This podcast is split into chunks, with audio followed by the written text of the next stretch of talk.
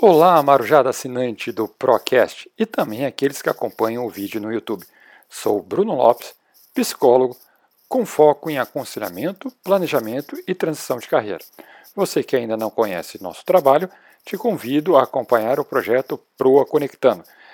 Ele acontece todas as terças às 20 horas no horário de Brasília, via aplicativo do Instagram. Lá nós fazemos a nossa live, onde nós conversamos com os nossos convidados. E os nossos convidados apresentam, né, de uma forma bem carinhosa e descontraída o seu processo de escolha profissional, a sua trajetória de vida e suas percepções sobre a atual ocupação. Então convido agora a todos a acompanhar a nossa entrevista com o nosso convidado especial, Samori Uiki, esportista em salto de distância. Então acompanhe agora a nossa entrevista e no final deixe seu comentário ou compartilhe com seus amigos. Valeu e fique agora com a nossa entrevista. Boa noite a todos. Né? Meu nome é Bruno Lopes, sou aqui uh, da Proa Desenvolvimento Humano Organizacional com o projeto Proa Conectando. Proa Conectando é convidar profissionais, né, pessoas que estão aí nas suas trajetórias de vida, uh, de todos os segmentos, de todas as áreas, de todas as ideias, para que a gente possa assim bater um bate-papo e eles relatarem, né, darem o seu depoimento de como foi um processo de escolha, por que optaram por essa atividade, uh, suas dificuldades iniciais, uh, seus sonhos, desejos, e aí o que uh, a conversa nos levar, não é?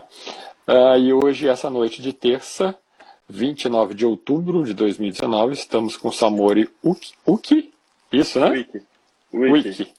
Samori, Samori Wiki, né? Um baita, uma baita pessoa, tá? que eu conheci agora recentemente. Uh, e, se Deus quiser, um futuro né, de uh, grande sucesso para nosso Brasil. Né? Hoje nós falamos com um atleta, basicamente hoje, eu acho que você, apesar do seu currículo ter outras, outras modalidades, mas hoje é salto em distância, correto? Isso. Ou ainda tem mais coisa?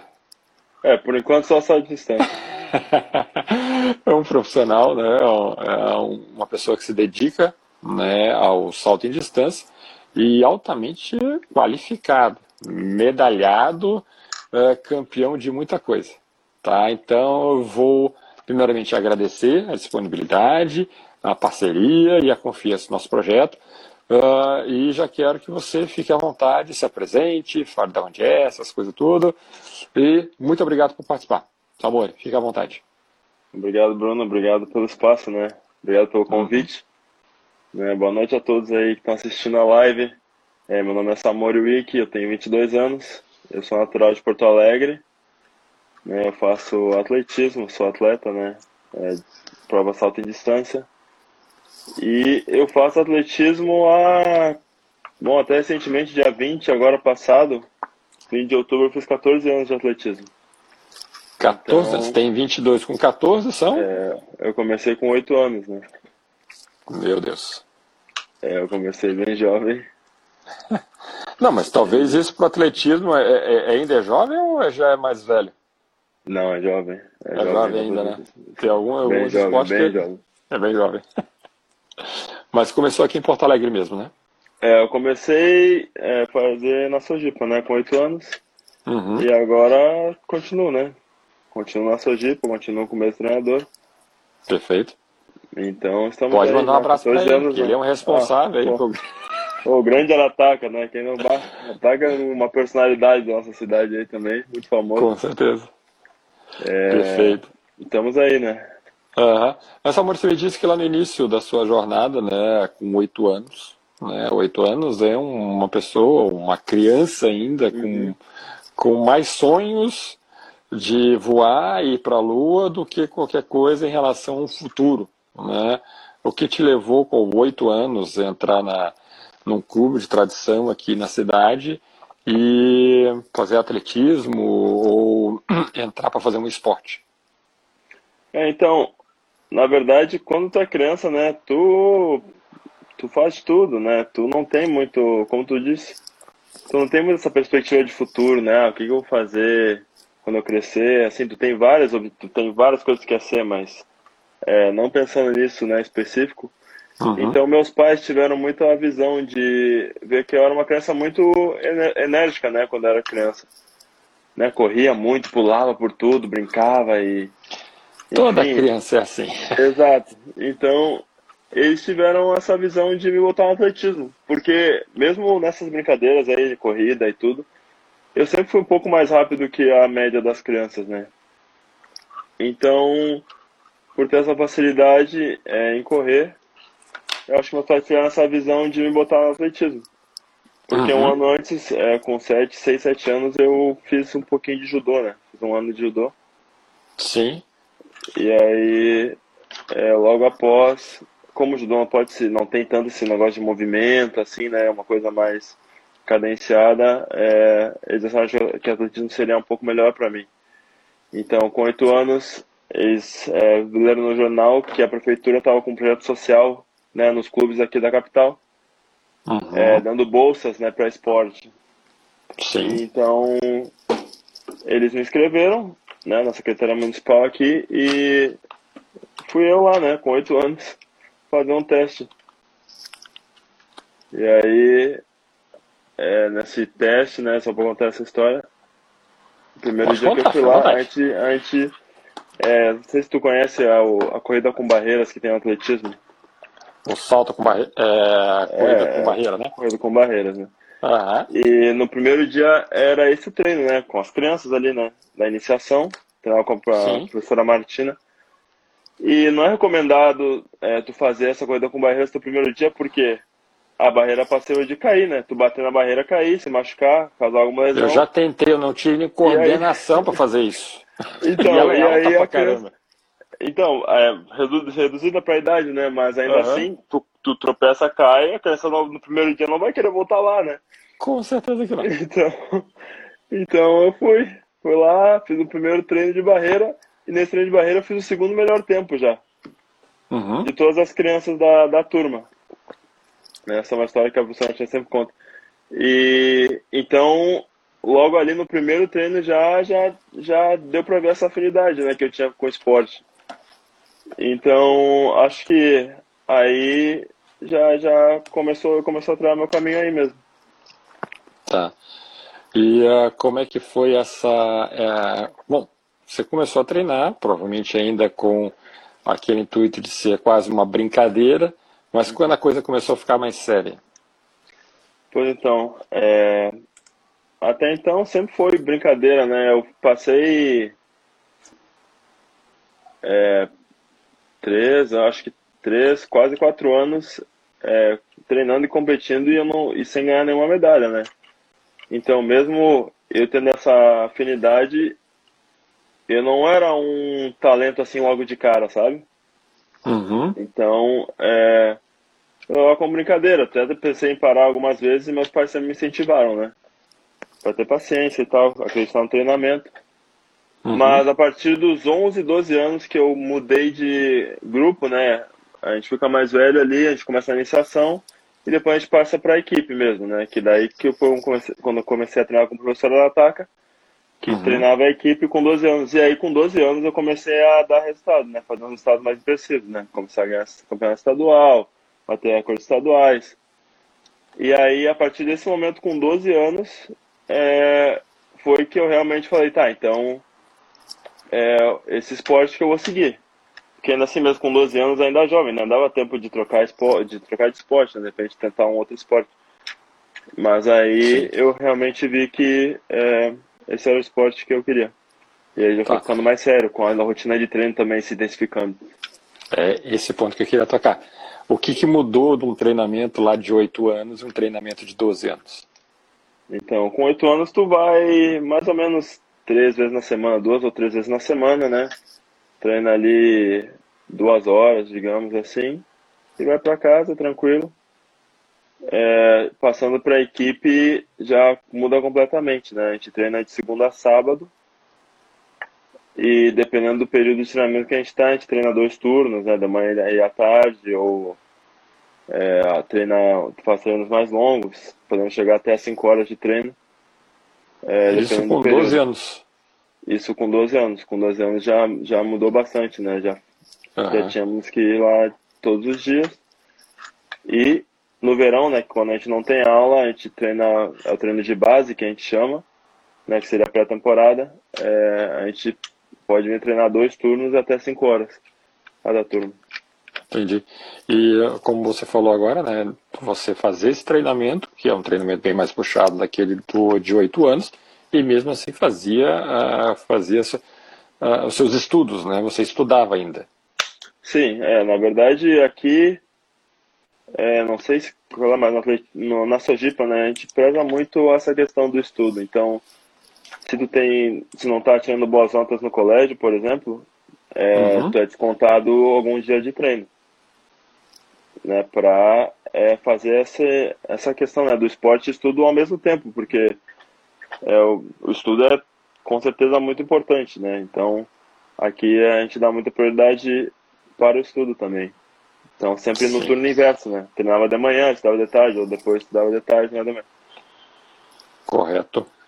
Perfeito. Uh, e conseguiu se. Uh, uh, bom, e então aos 12, né, a partir dos 12 anos, você já com a equipe, conseguiu começar a aparecer alguns resultados, e aí você definiu, realmente é isso que eu quero fazer. É, né, mas ainda assim, na cidade eu fazia várias provas, né? Eu fazia salto em altura, fazia é, 100 metros com barreiras, salto em distância, e aí de vez em quando um salto triplo ou alguma é, prova assim que precisavam, né? Coisa básica, quem conhece é, isso então... sabe que é coisa bem simples. Então... Salto triplo. Triplo, pra mim, é impossível de ser feito, eu não consigo coordenar para aquele negócio de jeito nenhum. É, então... Mas mas conseguia desenvolver todas essas atividades, né? Sim, mas essa é uma idade que dá para fazer várias coisas, né? Porque tu ainda tá se descobrindo também dentro do esporte. Uhum. Então, é recomendável tu fazer vários eventos para ver qual se destaca mais, né? Ó, oh, que legal. Então, com 12 anos, é, logo com 12 anos eu bati o recorde estadual de salto em altura, dos 60 com barreiras, e é, na época também do revezamento, né? 4 por 60. Uhum. Acho que esse recorde permanece. Mas então, é, logo, logo assim, foi, foi da água pro vinho mesmo. Quando eu mudei de grupo, é, e os treinos começaram a se identificar, realmente teve essa mudança. Tá. E essa mudança e essa escolha pelo salto de distância foi inspirada alguém? Alguém chegou, opa, meu camarada, vem cá, tô vendo que você é o perfil para salto de distância. Foi um desejo seu próprio? Como é que foi esse processo? É, o salto em distância, na verdade, é, eu sempre fiz salto em distância, né? É, mas eu, como dizer, com 12 anos, eu era melhor no salto em altura do que no salto em distância ainda. Só que um ano após, com 13 anos, eu machuquei meu joelho. Uhum. É, não sei uhum. se eu, é, eu tive aquela famosa é, lesão de atleta que é o joelho de saltador não sei se você já ouviu falar, que é quando tu cresce muito e aí tu sente dor nas articulações, né? Porque tu tá crescendo muito rápido. Então, sim, sim, sim. É, por causa Qual disso. altura? Eu tenho 1,92. Nossa, baixinho. é, então nessa época eu comecei a crescer muito, né? Muito rápido. E aí eu tive essa lesão no joelho e aí eu não pude, não pude fazer salto em altura porque machucava muito, né? Fazer salto em altura tinha uma, um impacto muito maior. Então, e aí eu comecei a migrar para focar mais no salto em distância, né? Que era uma das provas uhum. que eu uhum. fazia também, salto em distância e barreira. E aí eu fiquei fazendo um pouco mais de salto em distância e barreira, e aí, logo então, eu comecei a me destacar no salto em distância também. Né? Um pouco mais, assim. Então, logo depois, é, alguns anos depois, né? Com 15 anos, eu bati o recorde brasileiro no salto em distância, né? Na época era o recorde brasileiro com 6,89 Sim. E, e desde então é, tem sido um salto em distância. E logo depois também eu tive uma lesão no pubis com 16 anos e aí eu não pude fazer barreira mais é, porque era muito agressivo no pubis, né? Então eu fiquei no salto em distância mesmo. Então foi por meio que por eliminação, assim. Foi, eu comecei com três provas e acabei no estado de distância. Mas pelos resultados, eu acho que foi, é, é, foi a melhor opção, então. É, não foi uma má escolha, né? Não foi uma má escolha, com certeza. Então, as pessoas que estão entrando, por favor, sejam muito bem-vindos e fiquem à vontade sempre que houver interesse, fazer uma pergunta para os nossos convidados, fiquem à vontade para. Pode mandar perguntas aí. Para. Vários conhecidos perguntar. aí. Sim, olha, ainda mais conhecido. Põe eles na. Põe o nosso convidado aí na berlina, vamos ver o que, que ele vai responder. uh, mas uh, o. Olha lá, ó, viu? Já saiu uma da Mônica lá. Existe uma idade mais indicada para se iniciar no salto em distância, né, ou uma, uma idade limite, por exemplo? No atletismo, em forma geral? Essa é uma boa pergunta. É, na verdade, não. Eu comecei super cedo mesmo, né, com oito anos. É, é, sempre recomendável tu começar o quanto antes melhor, né? Mas é, também é importante entender que quanto mais tarde, mais dificuldade você vai ter de aprender coisas novas, né? Porque tu já tem tua, tua coordenação formada, enfim. Uhum. Mas eu diria que uma idade boa é entre 10, 10 é, 13 anos é uma. Entre, é, entre 10 e 13 anos é uma idade boa para começar no atletismo, né? E não tem, não, não tem idade limite, não. É, o nosso esporte aceita todas as idades, né? Então, não tem idade limite. Perfeito. Uh, no, em termos dos treinamentos, né, na verdade, a sua, a sua forma de, de treinar. Uh, hoje eu percebo muito que o pessoal utiliza vídeo, uh, referências. como é que é o dia a dia hoje de um, treina, um treinamento para um salto à distância ou um treinamento de uma forma geral que vocês utilizam aí pela sua equipe? É, a questão de treinamento depende é, como eu falei antes, do período de treinamento que a gente está, né? Uhum. Então, é, por exemplo, agora, é, que acabou essa temporada recentemente, a gente vai começar nosso treino de base, que é a pré-temporada para o ano que vem. Então, é, treinos agora são treinos mais longos, né, muito mais longos, com muito mais volume, né? É, fazemos muitas coisas, muitas séries, é, muita, é, muito é, cardio, né, é, vascular, é, tudo em questão de preparação mesmo, física, para aguentar a temporada do ano que vem. Então, digamos assim, chegando numa segunda-feira, de manhã, fazemos ali alguns reforços, uma musculaçãozinha, uma musculaçãozinha, não, uma musculação pesada realmente. e, Com certeza. E aí, dependendo do que for, é, descansa ali a partir do meio-dia, até umas três da tarde, quatro da tarde, volta, faz mais alguma coisa, né? Faz de repente mais uma coisa de corrida na pista ou algo mais aeróbico mesmo. Então, tá. é, hoje você é... de agora é bem, é bem mais intensa que o normal. Correto. Uh, como a gente já tinha conversado antes, eu com certeza eu sei de alguns detalhes. Hoje você é uhum. formado, é isso? Isso. Então, então, em termos a, a, ao período de uh, acadêmico mesmo, já terminou. Provavelmente você na equipe tem gente que ainda está estudando, né? Uhum. Tá, essa rotina, ela é tranquila, uh, chega a ser de, bem puxada, né? De exaustão com certeza, algum momento pode se pensar: meu Deus, será que vale a pena tudo isso? Será que não vale? né, os resultados não estão chegando.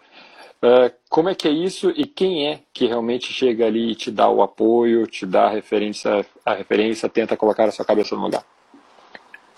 É, essa questão é sempre difícil, né? Porque o nosso treino, né, quando treina para alto rendimento, é como se fosse um trabalho. Né? Então, tu trabalhar, estudar, digamos assim, trabalhar, é puxado, né? Tu tem, tem diversas obrigações uhum. nas duas partes, né? Então, é, às vezes fica caótico mesmo, fica bem difícil de lidar assim, mas também, ao mesmo tempo, é algo que a gente tem feito a vida inteira, né? Desde, enfim, de criança, tu tem é, estudado, treinado, então é, tu já tá meio que acostumado, sabe? Tu tem, não tem tanta dificuldade mas, claro que uma faculdade, por exemplo, exige um nível maior de, de, de dedicação né, e de, de tempo. Então, é sempre difícil. E a questão do apoio, a gente tem muito apoio da família, né? A gente depende muito do apoio da nossa família, apoio dos nossos colegas de treino, né? A gente forma grupos, né? A gente tem o nosso grupo de treino e a gente sempre tenta confiar um no outro, né? E se apoiar. Para que o treinamento seja mais agradável e também para que a gente consiga fazer nossas coisas, né? Fora, do, fora do, da pista mesmo. A gente preza sempre. Então, né? agora, eu, por exemplo, eu fui formado, eu sou formado, né? Fui, me formei nos Estados Unidos. Então, se alguém precisar de alguma ajuda, por exemplo, com inglês, eu sempre tento ajudar, né? O pessoal aqui do grupo, o pessoal aqui do RIP, o pessoal que quer ir estudar fora também, né? E treinar. Tento ajudar, dando dicas, né? É, falando dessa questão da preparação. Uhum. Então, a gente conta muito com o apoio dos amigos, né? Da família e dos companheiros de treino. Fica sempre uma grande família aí, né? É, a gente é uma grande família, né? Na verdade. que bom, é assim que tem que ser. É. Mas, uh, Samuel, me conta aí, como é que foi a primeira grande viagem internacional ou nacional, né, independente, de uma, de uma competição que você fez? É, a primeira grande viagem.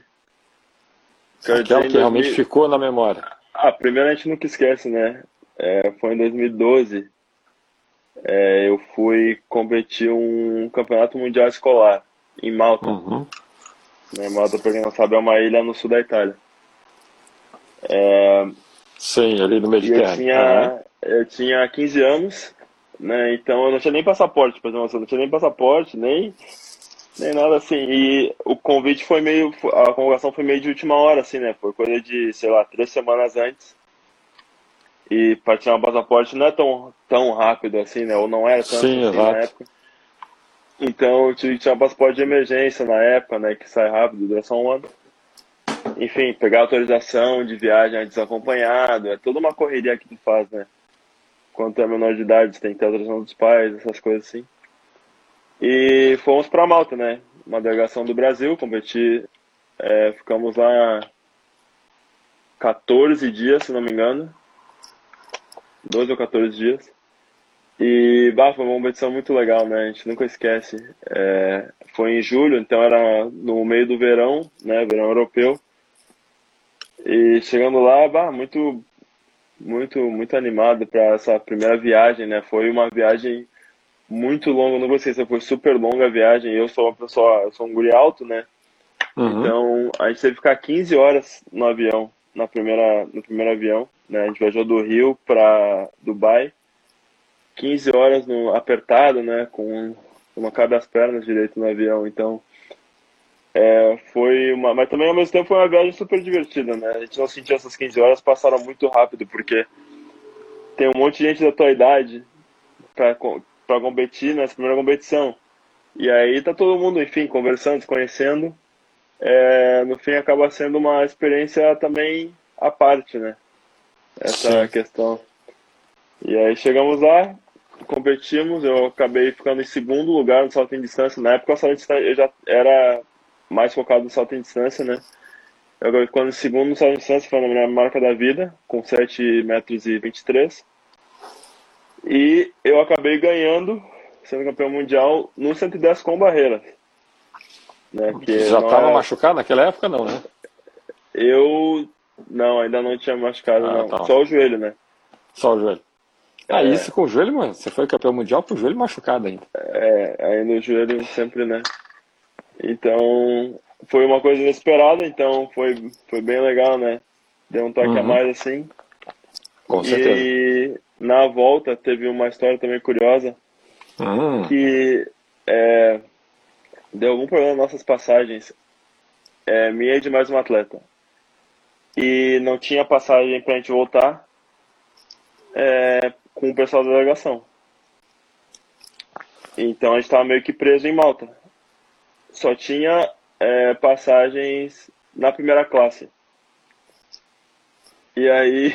Põe na primeira classe. E aí, para não nos deixar, tiveram que comprar passagem de primeira classe é, de Malta para Dubai, né? A gente voltou de Malta para Dubai e de Dubai para o Rio. Então, uhum. e era a empresa era Emirates, né? Que é uma das melhores Sim. aí do mundo. Então, eu um dia, de primeira um classe. dia viajo nela. Veio de primeira classe na Emirates aí, né? Uma história. Que chique. Ah, foi um belo de um batizado, então, para a primeira foi. viagem. E é, pena que foi, foi duas horas de viagem, né? Mas. De Malta é para Dubai. De Malta para Dubai.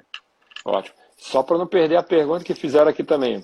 Fizeram uh, o JM Lopes, né? Você consegue viver financeiramente do esporte? Como é essa relação patrocínio para com os atletas brasileiros? É, essa é uma outra grande pergunta, né? É, a gente sabe que quem vive de, né, de esporte no Brasil, a gente sabe que a gente vive uma situação um pouco difícil, né? Uhum. É, então, eu, atualmente, eu consigo viver é, só do atletismo, né? Graças ao apoio Sim. da Sojipa, né? É, eu recebo um salário da Sojipa, então eu consigo viver só do atletismo tranquilamente. Mas tem muitos atletas que dependem de é, o governo né, federal tem o, o programa Bolsa Atleta, que dá bolsa para atletas, né, em determinados, e precisa preencher determinados critérios para tal. Uhum. É, é, alguns têm patrocinadores é, de empresas, né, de empresas. É, alguns também têm salários de clubes, né, salários de, tem alguns têm salário estadual do estado mesmo, recebem dinheiro do estado. É, mas é, eu posso dizer com certeza que a maioria dos atletas do atletismo não recebe é, salário assim é, mensal. É difícil. Sim. É uma situação que, é, enfim, né, é difícil no esporte. Qualquer esporte no Brasil, na verdade, né? De uma forma geral, no esporte brasileiro, realmente é meio complicado. É difícil. É, tu tem que. Você... Depende muito assim, de tirar do. Depender de família para viajar, fazer rifa, né? Vender. Enfim, vender bolo. Muita rifa já vendi para viajar, né? Vender bolo, fazer. Realmente ser criativo para ter alguma forma de ter dinheiro, né? E onde vendia as rifas do bolo? Vendia aqui no clube, na Sergipe, pela volta aqui da, do bairro. É, no atletismo a gente, a gente vendia muita rifa mesmo. A mãe que fazia? A mãe fazia bolo. Fazia, fazia. E fazia com orgulho, porque o meu filho ia para competir. Ah, correto, com né? certeza, né? né? Com muita felicidade. Que coisa boa. Uh, só então para uh, uh, juntar lá a pergunta do JM, Uhum. Uh, no início você começou com uma bolsa junto com a prefeitura aqui de Municipal de Porto Alegre, correto? Sim. Né? E logo depois, acredito eu, que a Sojipa acabou né, uh, buscando você para o quadro de atletas dela. É isso? É, com, é, com quando eu comecei, né, com oito anos, a bolsa era para não pagar mensalidade, né, no clube. Sim. Então, mas ainda assim tinha com os custos de passagem, né? Alimentação, que também não é Material, barato, né? um tênis morava, específico. Exato, e eu morava longe do clube, né? então na época eu tinha que pegar dois ônibus para vir para cá. Sim, e esse então, custo era seu? O custo era meu, da minha família, né? Meus pais é, tinham que arcar com isso. E aí, eventualmente, também teve mais um programa da prefeitura que dava passagens é, para crianças que fossem fazer que faziam parte desse projeto. Então, é, melhorou muito, né, em algum ponto. É, e depois, é, com, eu digo, quero dizer, com 14, 15 anos, eu comecei a receber um Bolsa Atleta também, que é o dinheiro do governo federal. E aí já melhorou muito a situação, né? Já pude ter mais essa liberdade, né? Essa independência. Com certeza, já começou a comprar sua Ferrari, né? É. já deu pra se virar melhor, né? Não depender tanto dos meus pais, né? Tirar esse peso deles, assim. Claro, claro. E, uh, bom, só voltando então só na, na, na viagem, né? Uhum. provavelmente você só ficou no, nesta viagem, você só, você só ficou na ponte aérea no aeroporto do Dubai, mas conhecer Malta, né? Conhecer uma outra cultura deve ter sido fantástico, ou maravilhoso, que tipo de adjetivo você pode colocar esse contato, não só com a cultura local, do local onde você está fazendo a atividade, né, o, o Grand Prix, né, a competição que você estava, mas também ter contato com outros, uh, outros atletas de outros países. O que, qual foi essa experiência e, principalmente, o que, que você trouxe ou sempre traz dessa experiência, desse contato com outros povos, outras nações, é, culturas? O que, que isso te agregou e realmente faz a diferença na sua vida em relação a isso? É, é essa integração, né, é, de culturas, né, de tu ir para um lugar, conhecer coisas novas, tu vê coisas novas, tu vê uma, uma outra realidade que não é a tua, né? É uma coisa incrível do esporte, que o esporte propor proporciona, né?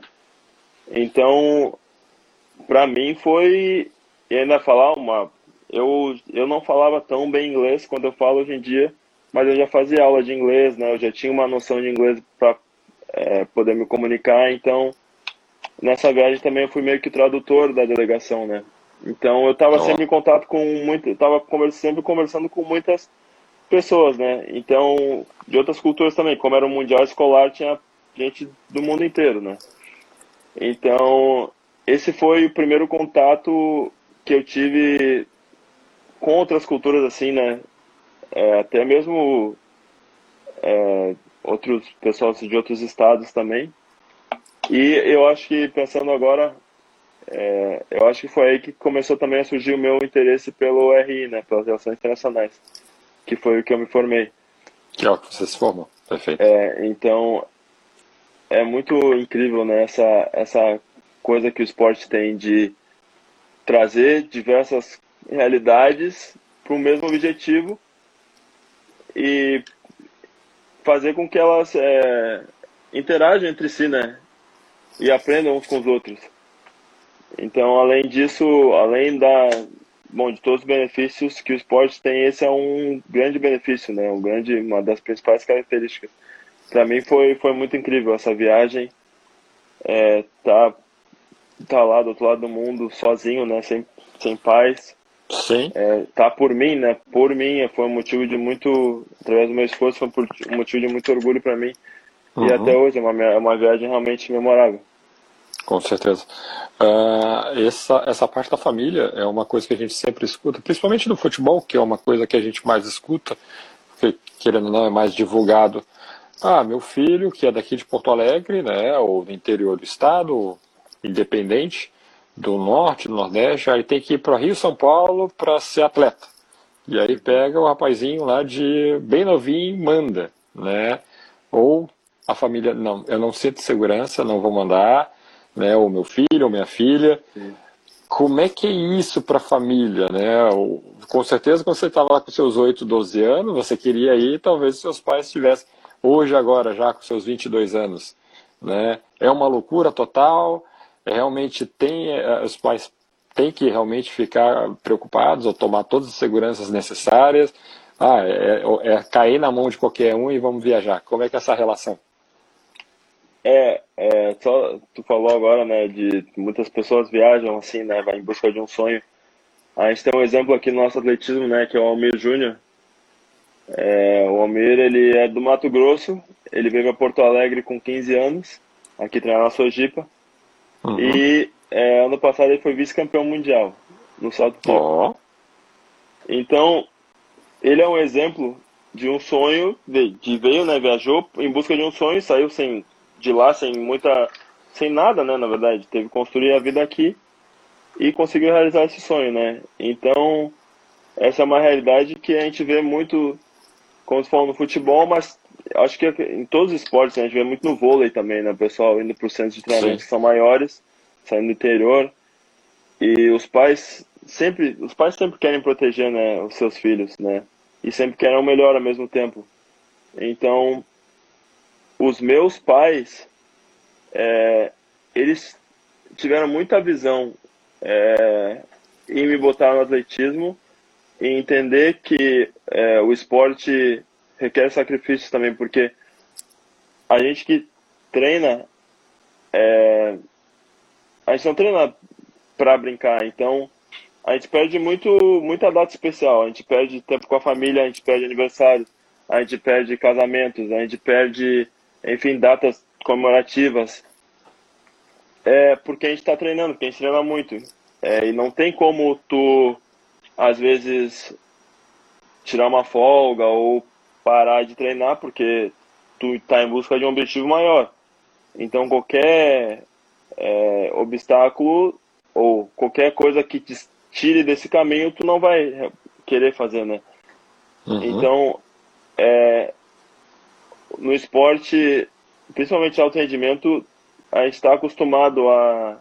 Não é nem sacrifício, né? Porque no fim depois vale a pena. Então, acostumado a abrir mão de algumas coisas é, em prol de outras, né?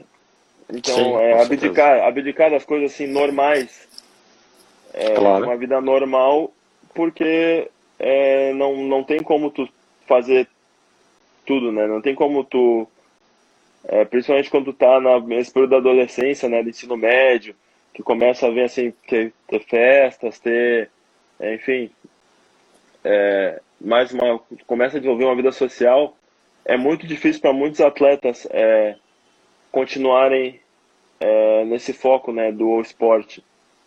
Pessoas querem, enfim, querem ser jovens normais e o tu é, faz um esporte é difícil, não não não casa bem né, essa questão de vida uhum. normal, digamos assim, com o esporte. Tu tem que abrir mão de muitas coisas.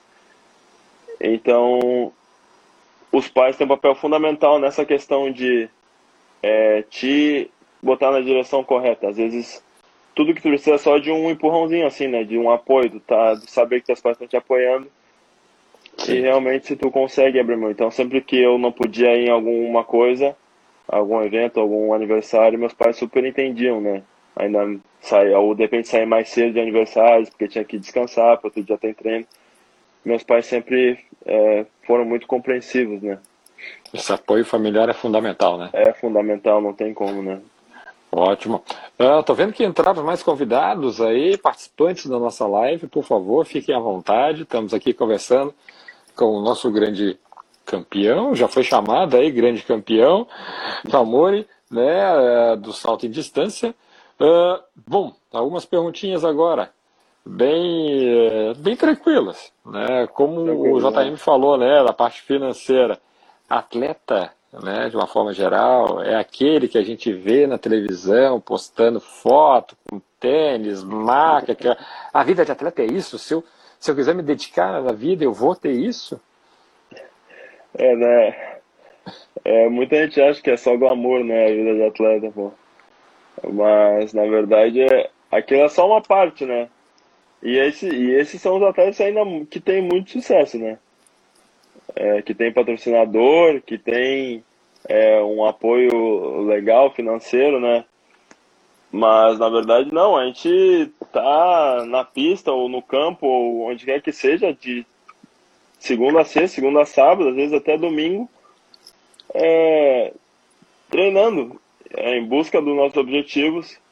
É, claro que no tempo de folga, né, quando a gente não está treinando, a gente é, ou vai buscar tentar sempre descansar ou de repente faz coisas assim que são mais normais mesmo. Mas aquilo do o que a gente vê no Instagram, né, não necessariamente é verdade, né? Aquilo é só uma parte de muitas muitas outras que, que a gente não mostra ou que às vezes mostra também.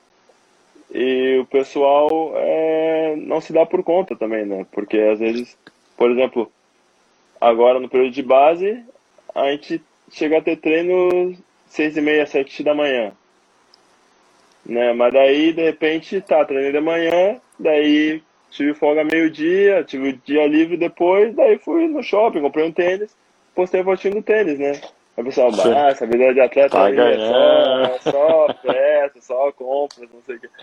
Né? Ou vai almoçar num lugar mais né, legalzinho, então. É, tem muitas camadas, né?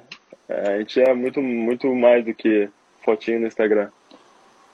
Perfeito. Uh, bom, Olimpíadas só tem uma medalha de ouro, Mundial só tem um campeão.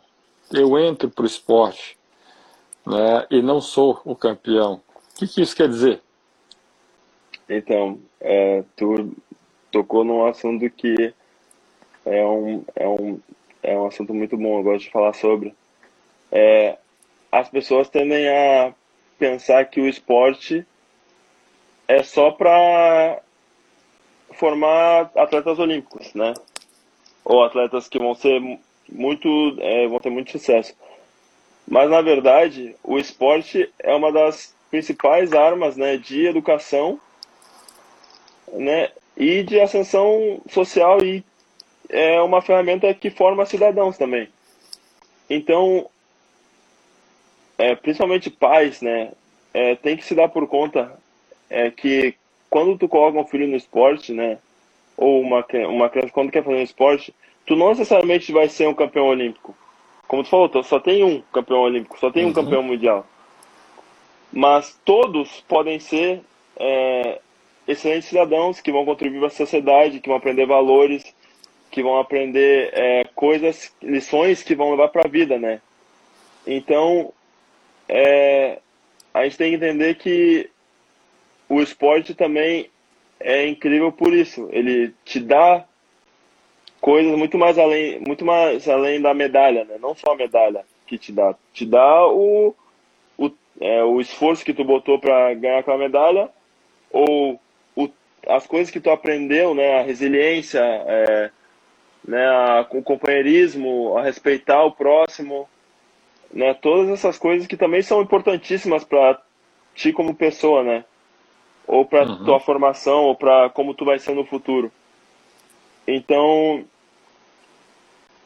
é, o esporte não é só para quem vai ser campeão olímpico, né? O esporte é para todos e todos aprendem, todos saem com coisas positivas do esporte, não importa o teu objetivo. Que ótimo, isso é muito bom escutar, né? Que é, o esporte, como a música, como teatro, para uma criança, né, informação é fundamental e contribui no desenvolvimento de outras várias competências e habilidades. É isso aí. Exatamente. E a gente às vezes é, passa despercebido por isso, né? Principalmente Sim. por ser um meio muito competitivo. É, é que é só ganhar, ganhar, ganhar. Né? Exato. Né? E também te abre muitas portas, né? Eu sou exemplo disso, né? Eu, com, através do esporte, eu pude estudar numa faculdade dos Estados Unidos. Coisa que com certeza nunca aconteceria se eu não fizesse esporte. Seria impossível para meus pais bancar uma faculdade é, norte-americana, né? Uhum. Então tem outras coisas, né? Você recebeu o convite para fazer isso? Pra é, essa... recebeu o é. Perfeito, ótimo. A Tânia perguntando qual é a maior dificuldade em ser um atleta profissional no Brasil? Uh, tem algumas dificuldades, né? Eu acho. Aqui em Porto Alegre a gente tem. É, a gente tem vários clubes aqui em Porto Alegre, né, Bruno? Que uhum. tem uma excelente estrutura para esporte, né? Temos a Sojipa aqui, que é o clube que eu treino. Tem o Grêmio Náutico Leão também, né? Uh, tem, o, uh, tem os clubes ali da, do Guaíba. Enfim. É, infraestrutura é uma grande dificuldade no Brasil. Né? Se tratando de atletismo, é, principalmente, tem poucas pistas de atletismo no Brasil.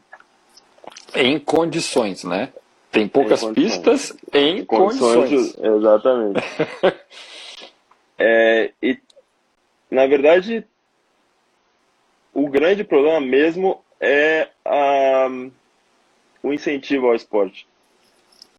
É, a, a, a gente não vê é, muito crianças interessadas né, em praticar cada vez menos eu vejo pelo menos, cada vez menos crianças interessadas em praticar um esporte. Então, eu acho o esporte que... é aqui, ó. Exato.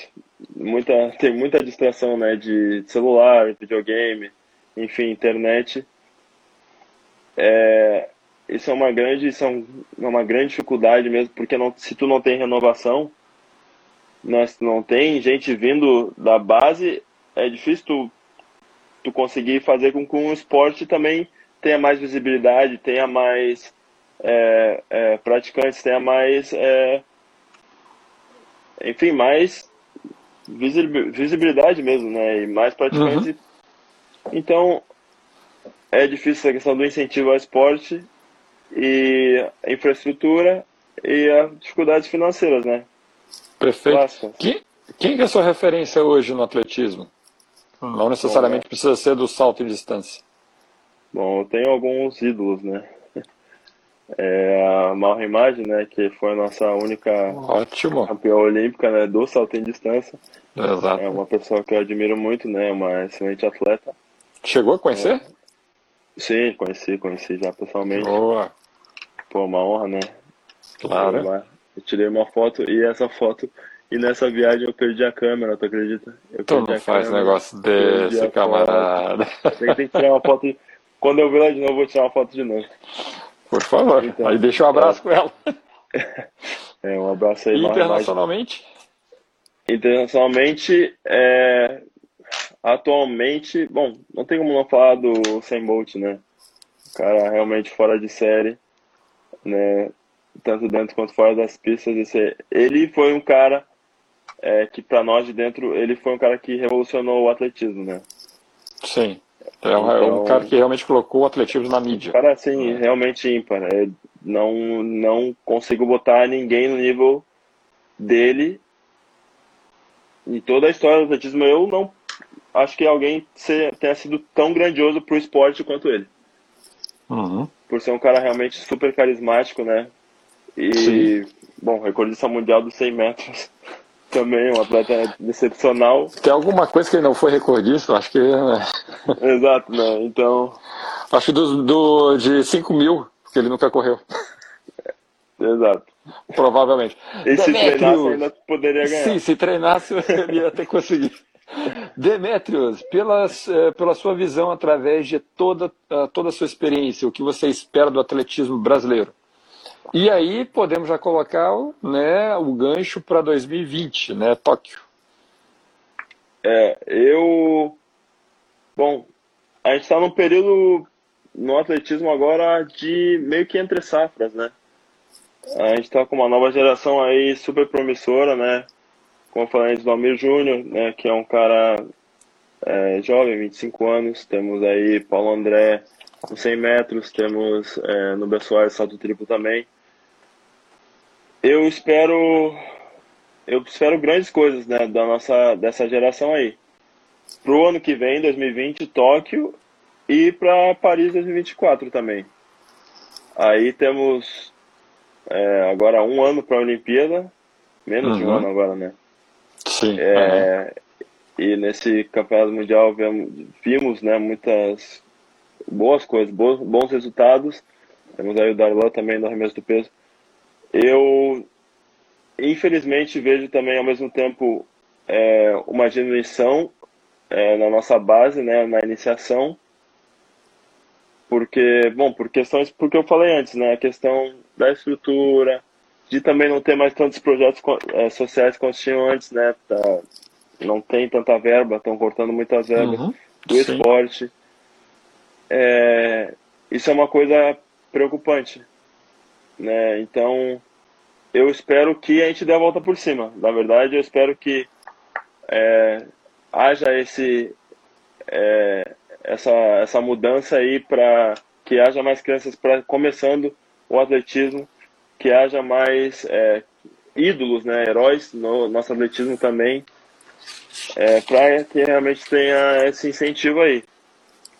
Então, esperamos aí tudo de bom para o ano que vem, 2020.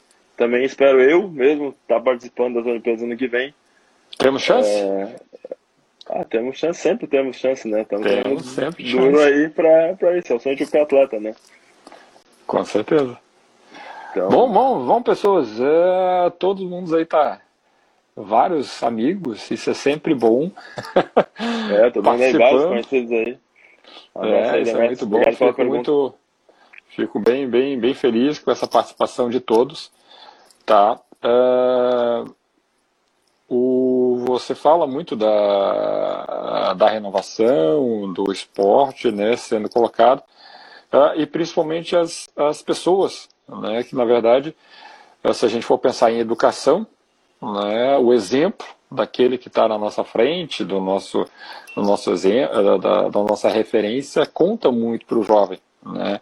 E é muito bom hoje, então, estar conversando, né, com ah, um jovem de 22 anos, né, que com oito anos num projeto social, né, começou a sua trajetória, tem uma lista enorme, né, de Uh, não vou te falar de medalhas, mas uma lista nova de atividades sociais que foram feitas né, durante a vida, em algum momento que possa ter ganho ou não, não ter ganho, mas as relações, o crescimento, como você disse, uh, na primeira viagem em Malta você foi lá ajudando no inglês, depois com uma uh, com o exemplo e os resultados você foi convidado para ir para os Estados Unidos.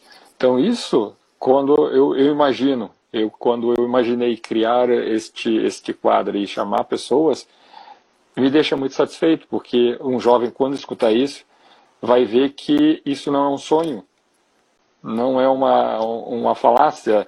Ah, isso aí só acontece para os outros. Não, acontece sim para pessoas uh, normais, para uma pessoa aqui do teu lado que acontece, né? um porto-alegrense ou uma pessoa do Mato Grosso que está aí chegando também.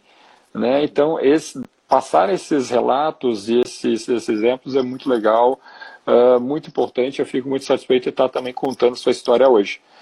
Uh, Matheus, qual é a grande diferença que você vê entre o esportista brasileiro e o norte-americano? Deixo essa também com a última pergunta.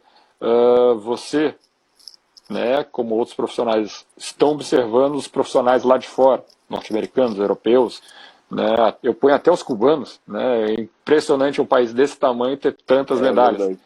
Né? O que, que é a grande diferença entre nós, brasileiros, ou a nossa metodologia, nossas técnicas, nossa estrutura, para o que é aplicado lá fora? É, eu vejo é, a grande diferença vivendo lá, né, e tendo essa vivência, eu acredito que no Brasil a gente não tem essa cultura do esporte como arma de ascensão, como o esporte como criador de oportunidades para a vida, é, fora da, das pistas, né, para crescimento pessoal mesmo. É, no Brasil a gente não tem muito esse, esse pensamento de o esporte, vou começar um esporte porque o esporte pode me fazer ter uma bolsa num colégio particular, o esporte pode me fazer ter um, uma convivência num clube que eu não teria se eu não fizesse esporte, né, se me aprendesse uhum. valores. Então, por exemplo, nos Estados Unidos, as pessoas todos têm, todos são, por exemplo, no, no na escola é obrigatório tu participar de um esporte, né, ou de algum clube. Já começa por aí, uma grande diferença do Brasil. E como a universidade nos Estados Unidos é muito caro, o jeito mais fácil ou um dos mais acessível seria via é, esporte. Seria através do esporte. Então, desde criança, os pais já botam uma, a criança no esporte, né, seja basquete, futebol americano, atletismo, enfim, porque sabem que para é, conseguir uma bolsa na faculdade, o esporte é um dos jeitos mais fáceis. Né? Não ter esse gasto. Que muitos pais também não teriam condições, né? mesmo lá nos uhum. Estados Unidos. Então, isso causa é, é um efeito na sociedade, né? De ter muitos praticantes, ter muito, tem sempre público para tudo nos Estados Unidos. Qualquer esporte, qualquer é, atividade tem muito público porque os, é, as pessoas entendem que essas coisas não são é, simples, tem muito mais além delas, né? Então elas causam é, muitos benefícios além é, é do que está lá dentro, né? Então Sim. isso faz com que, por exemplo, se aqui a gente tem mil atletas, 10 mil atletas que fazem atletismo no país inteiro. Nos Estados Unidos tem um milhão de atletas que fazem atletismo. Se só 1% dos Estados Unidos for bom, já é muito mais do que todos nós aqui que praticamos, Sim. entendeu? Então, é óbvio que vai ter muito mais, tu vai ver muito mais medalha dos Estados Unidos em campeonatos mundiais, campeonatos é, em, em Olimpíadas, ou até mesmo em Cuba. Como a Cuba, Cuba tem a questão do esporte muito forte também, né? É, como forma de ascensão social. Então, tu vê muita gente praticando esporte e, consequentemente, vai ter é, muito mais é, medalhas, né? Sim, a gente consegue fazer uma peneira muito melhor. Exato. Bom, uh, então, os participantes, é, é, fiquem à vontade para as últimas perguntas. É. Samori, Então, como eu havia falado anteriormente, fico muito feliz né, de ter, uh, ter conseguido chegar à sua história, né, de estar tá mostrando aqui, estar tá repassando isso para os nossos um jovens beijo, que estão um aí. Um beijo né? para Alice que me indicou, né? Com certeza. Eu ainda Alice. quero você Alice. aqui, Alice. Eu ainda Alice quero você aqui. você ainda vai vir aqui, tenho certeza. Uh, e, e como eu falei, né? Uh, conseguir relatar uma história que começou em projeto social, né, projeto de prefeitura municipal, que alguns vão falar, ah, não tem, não vai valer a pena, é desperdício de dinheiro público, que não é. Hoje temos aí um profissional, né, e, e, é só um que eu estou falando, mas temos vários exemplos que conseguiram, uh, não estou falando que são mega campeões mundiais, mas são pessoas, pessoas formadas, pessoas é, com formação, com exemplo e que podem aí realmente fazer diferença para o nosso futuro. Tá? É, Muito bom escutar você falar sobre a sua família, tá? Show de bola. Né? Parabéns seus pais, né? Que todos, que todos os pais e eu como sou pai agora, que a gente tenha essa coragem, né? E consiga de, investir né, nos nossos jovens da mesma forma que eles investiram em você e você hoje está fazendo essa retribuição. Uh, bom, fique à vontade de fazer os seus agradecimentos finais, né, seu perfil, se você quiser colocar, e ainda mais o seu técnico e demais delegação, que você fique à vontade. Novamente, muito obrigado. Pessoal, uh, toda a nossa conversa de hoje eu vou disponibilizar, vai estar disponível no perfil, tá? Podíamos ficar mais tempo ouvindo nosso atleta, com certeza. Não, e a gente já pode deixar até um convite para ele, né? Se ele for para Tóquio, ano que vem eu quero falar com ele de novo. Opa! Tá? É, vai pra Tóquio. Foi, então agora eu vou ir. Ah, então ah, agora sim. Não, e, e, e, e o da Sojipa não é longe aqui, então se bobear ainda apareço lá pra gente dar uma conversada. Conversa muito boa, parabéns, muito obrigado, Lisiane. Obrigado. O cover. Page, é, page, page.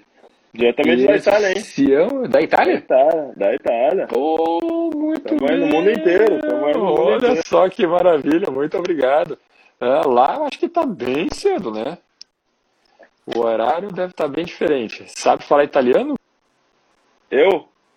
É. Não, Como não, é que se comunica? Eu, Como é que você comunica um nosso... ah, Inglês, né? Inglês. Então, então se você quiser também, finalzinho, faz um agradecimento em inglês aí, fica à vontade para os seus, seus conhecidos. Então, uh, muito obrigado por essa história. Realmente, eh, o pessoal, eu vou disponibilizar o vídeo depois numa playlist do YouTube e no nosso podcast para todo mundo que quiser escutar, tá? Novamente, muito obrigado. Uh, e fique aí o seu agradecimento final, quem você quiser agradecer, e fique à vontade para o nosso encerramento. Aí, obrigado, Bruno. Obrigado, obrigado. Queria agradecer né, a Sojipa, né, é, meu clube, né, pelo, por todo o apoio que me dá. Né, eu fiquei quatro anos fora estudando e voltei, eles me recepcionaram de braços abertos, né, como se eu não tivesse é, saído. Então, também ter esse apoio do clube é muito importante, né.